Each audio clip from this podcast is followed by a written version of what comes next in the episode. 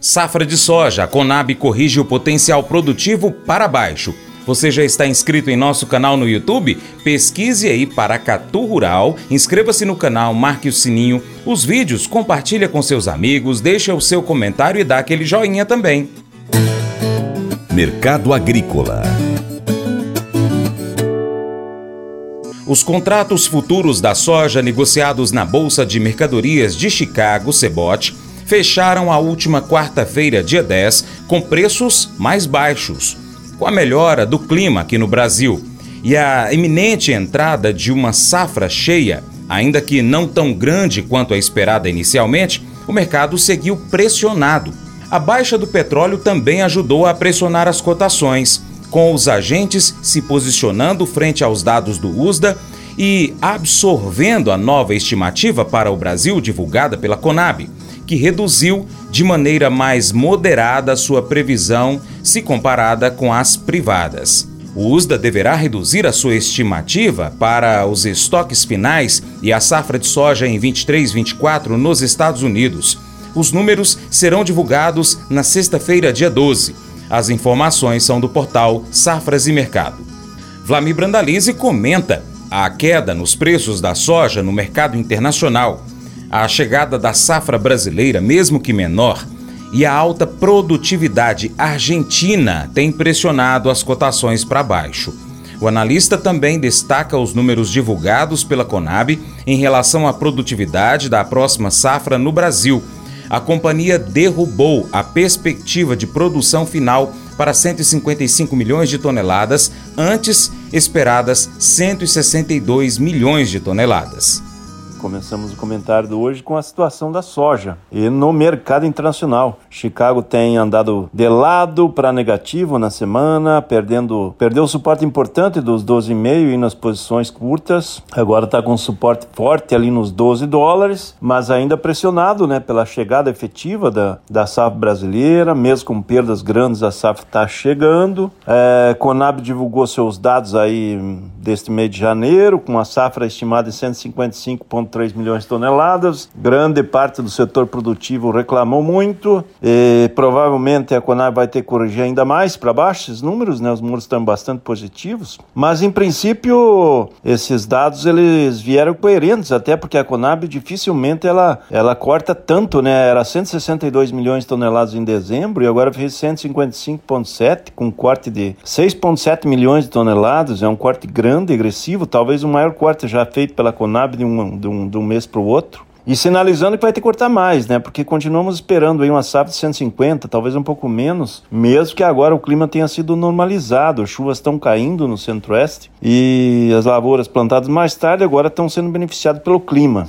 Mas Chicago acabou entregando pontos. Chicago variando aí de 12,20 a 12,40, 12,50, a maioria dos meses curtos. E tem outro fator que começou a pesar também, os prêmios continuam sendo pressionados, né? A chegada da safra é normal os prêmios serem negativos. E agora já se fala em 70 70, 80, 90 pontos, até 100 pontos negativos aí nos meses mais pressionados, que é o, é o meio de março até o maio, principalmente o abril aí, já com, com indicativos que essa semana pode rodar aí o, compra, o comprador querendo prêmio de 100 pontos negativos. Então, prêmio pressionado, prêmio recuando, e isso acaba limitando as cotações, né? As cotações da soja continuam caindo tanto no balcão como no interno nos portos. Mercado de Porto aí nas de 127 a 130. Somente a soja curta ainda, a soja da safra velha, com pagamento lá no mês de fevereiro, consegue acima de 130, 132, 133, que deu chance. Mas mercado pressionado, dólar também não tem ajudado muito, tá pouco abaixo de 4,90 e acaba não servindo muito de apelo. E em plena início de colheita, né? A primeira safra sendo colhida com uma qualidade muito ruim de grão, foi muito prejudicada as lavouras aí dessa primeira fase da soja. Isso vai refletindo numa produtividade baixa e grãos, às vezes, com qualidade inferior também. Mas as lavouras, em geral, agora que estão tendo no campo, agora recebendo chuvas e evoluindo. E vamos ver o que vem. Vamos torcer que agora vem uma safra boa pela frente, né? Mas o que está pesando bastante em Chicago também é a pressão da safra da Argentina. A condição da safra da Argentina vai bem é, dos melhores anos. Aí, dos últimos três anos é a melhor condição. Com isso, vai evoluindo bem a safra por lá e vai pressionando Chicago, limitando novas pressões positivas lá no mercado de Chicago. Esse é o mercado da soja que segue aí com a comercialização bastante lenta e atrasada. A nível de Brasil aí nós estamos aí com provavelmente pouco mais de 30%, menos de 35% da soja negociada. O normal seria acima de 45% negociado nesse momento. Os estados como em Mato Grosso normalmente teria mais de 50% da safra negociada nesse momento. E ainda tem sobra de soja da safra passada, então isso que acaba pesando um pouco no mercado no momento, né? E pressiona também os prêmios porque o produtor tem que colher e encaminhar a soja para frente, não tem armazém para tudo, continua a grande crise da armazenagem, continua a crise dos portos. Esse é o nosso quadro desse momento de colheita de safra, no caso da soja, né?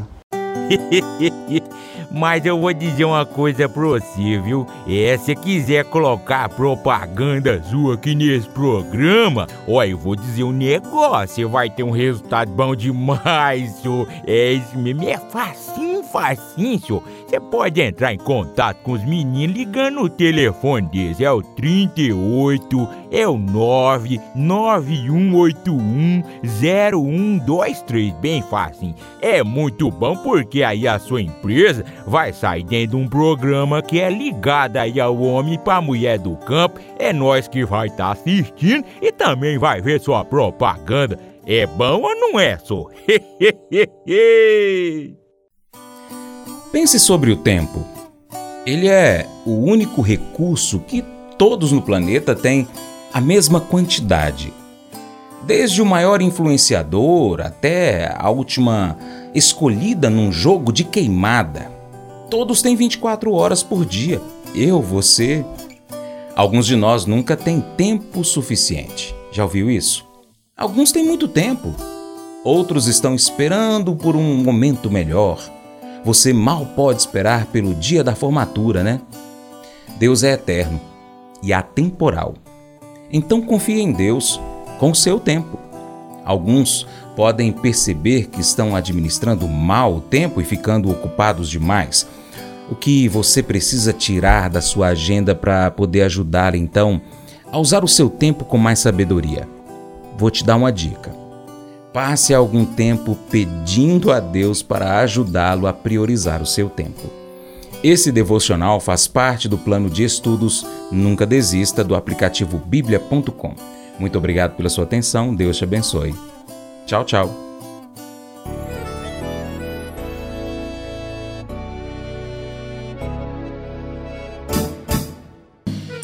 Acordo de manhã para prosear no mundo do campo, as notícias escutar. Vem com a gente em toda a região com o seu programa Paracatu Rural.